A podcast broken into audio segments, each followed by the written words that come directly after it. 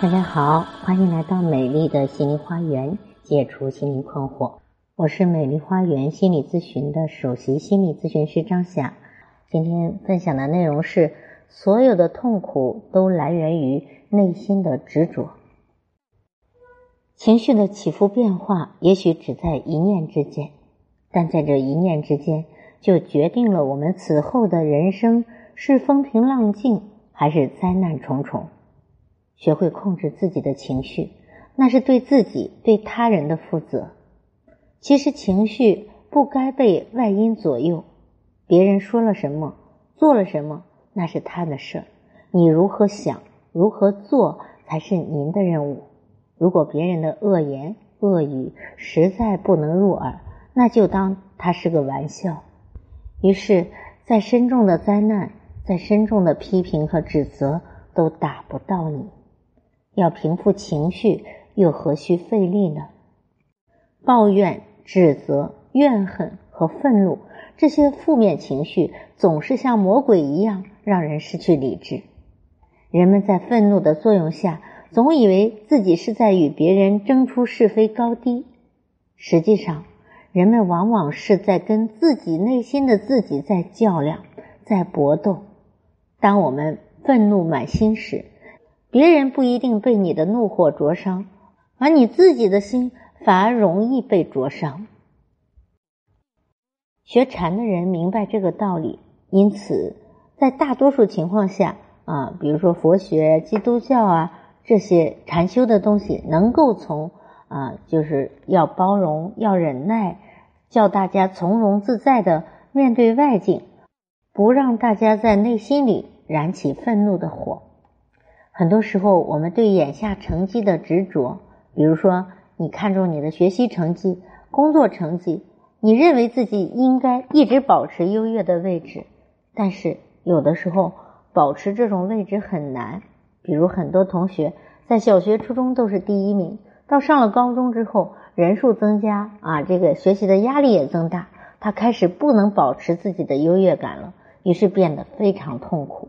有的人陷入感情中，比如说陷入对某个人的执念之中，就是喜欢这个人，但是他就是得不到这个人的心，但是他的执着就让他一而再、再而三的去要去啊获得这段关系，在这段关系中，他往往又受伤，因为他早往往又有挫败感，他认为无论自己再怎么做，对方都不喜欢自己，都不爱自己。于是他便看不到生活中的其他乐趣了，他开始变得非常不快乐，非常痛苦。这在我们看来，虽然他在情场上失意了，但可以他在别的方面去弥补自己。这一味的走不出来，那就是一叶障目，不见森林了。我们对于困难的执着，也会让人生陷入困顿。比如我有的咨客。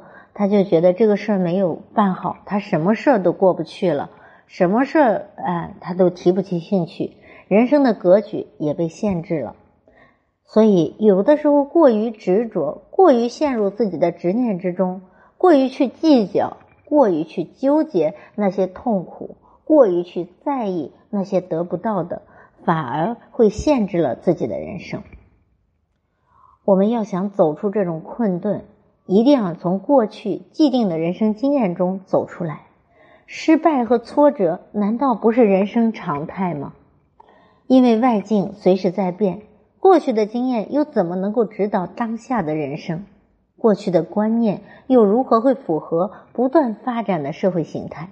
只有自然而然的生命形态才是最好的。所以，虚伪浮夸、矫揉造作的言行，并不能给人带来快乐。反而会让人生厌，这倒可以视为人际交往中的一个准则。你既然能做到顺从自心的去安排生活，那也应该可以做到以自己的本来面目去示人，不必非得戴着面具去生活，不必非得去装，那样太累了。即便你有一些缺陷，但也亦会因为你的自然真诚而打动人，因为真实的就是最打动人的。放过牛的人都知道，放牛时要对牛加以管束啊，约束啊，要拿着绳子拦着它，以防止它破坏了庄稼。其实对我们的心也是如此，我们的心总是很难专注于当下，很难专注于手中的事情。这个时候，不要对着自己的心口挥动鞭子了，而是应该静静的坐下来，观察自己的呼吸，并让自己的心平复下来，放下内心的执念，放下所有诱惑的外部世界，用心来感受自己，就像艺术家创作艺术作品一样。生活就是每个人的艺术品，每个人都有权利去创造自己想要的人生，而这种创造并不是说要创造出金钱、地位、名利等物质性的东西，而是创造出有意义、有价值的、愉快的、幸福的感受。这个创造的过程应该是听从内心真实的想法，因此大胆的承认自己啊是有一些缺点的。也承认自己是有一些啊能力不及的地方，同时呢，也要理性的评价自己，肯定自己的优点和长处，这样你才能够觉得自己无论如何是有价值的。人应该相信自己的潜力，而不是把成功的希望完全寄托在外力上。我们经常看到有些人求神拜佛，希望神灵能够满足自己所有的请求。可是，想让自己的生活变得富裕，难道不应该先劳动吗？想让自己变得更加的美丽，难道不应该先提升自己的内在吗？人们想要的一切，都只能靠着自己才能实现。内心的那种负面的执念，比如说计较、比较、纠结、嫉妒啊、痛苦，这种种痛苦、障碍和烦恼，都是由心所生。如果我们不能放弃执念，那么内心里就总有一个心魔，心魔在，你就不能感受到快乐。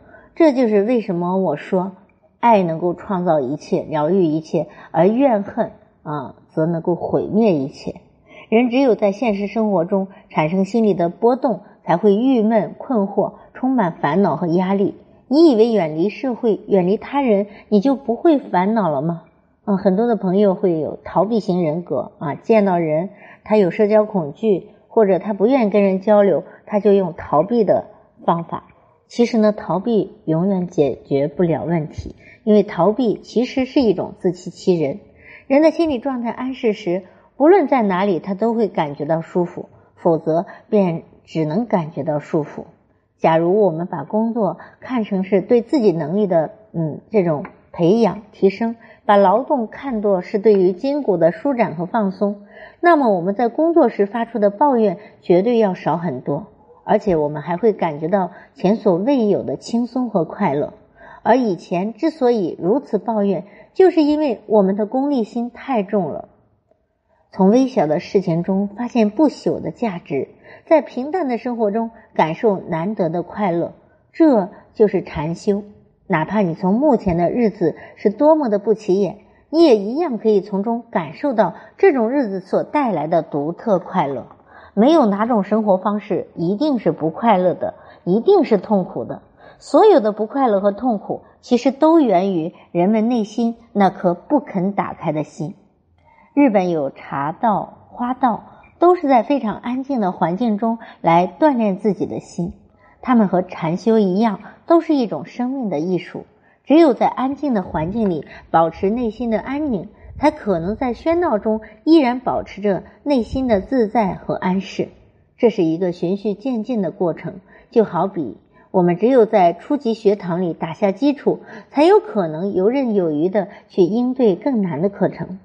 中国宋代的无门禅师写过一首诗：“春有百花，秋有月。”夏有凉风，冬有雪。